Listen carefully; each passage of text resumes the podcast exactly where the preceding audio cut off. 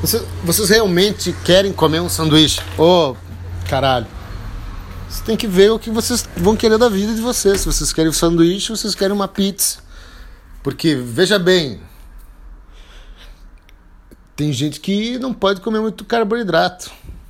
E o sanduíche ele, ele vem ele vem ajudar ou ele vem só atrapalhar?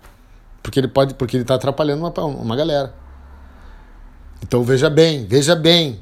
Não tem que achar que, nossa, ó, veja, uh, não vai ter mais sanduíche. Não é isso que eu estou dizendo.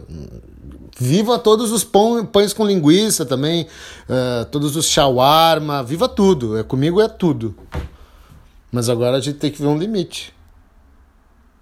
Não pode ser todo dia sanduíche, também não dá. Eu venho aqui, infelizmente, dizer isso para vocês. Que não é, não é, não é assim que, que rola as, as coisas.